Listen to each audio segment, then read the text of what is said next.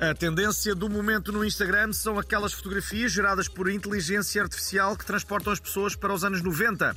A aplicação altera radicalmente a imagem dos utilizadores, exceto a do Luís Represas, que continua com o cabelo Playmobil e sapatos de vela. Foi, sem mais, menos, acende azul, menina das sete saias.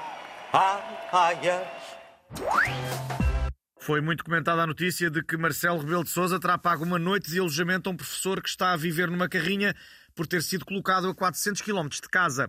Mas o Ministro da Educação e escuteiro, João Costa, teve uma ideia melhor. Os professores têm casa só, só, só têm de se inscrever nos escuteiros e, e, passam a dormir nos acampamentos dos lobitos. É? E ainda aprendem a fazer nós, que é uma coisa que os escuteiros estão sempre a fazer e que dá sempre jeito.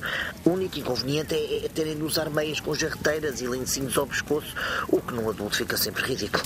Mas enfim, não se pode ter tudo, não é? Vá, juntem-se à volta da fogueira para cantarmos juntos. Põe tua mão na mão do meu Senhor na Galileia. A NASA revelou que a amostra recolhida no asteroide Bennu eh, contém água e carbono em abundância, consolidando a teoria de que a vida na Terra foi semeada a partir do espaço. Mas o nosso especialista em X-Files e holocaustos canibais, José Gomes Ferreira, sabe coisas que a NASA não nos disse. Bom, isto é, é muito simples e não há outra maneira de dizer. Além de água e carbono, essa amostra tinha vestígios de forte mel, hum, que, o que consolida a teoria de que Marcelo Rebelo de Sousa já terá visitado o asteroide. E também tinha pelos do, do tronco do toy, o que prova que ele está mesmo em todo o lado. Hum? Está tudo na net. Vão apanhadinhos dos cornos.com. Esse asteroide vai colidir com, com a Terra e o almirante Gouveia Mel não vai conseguir segurá-lo.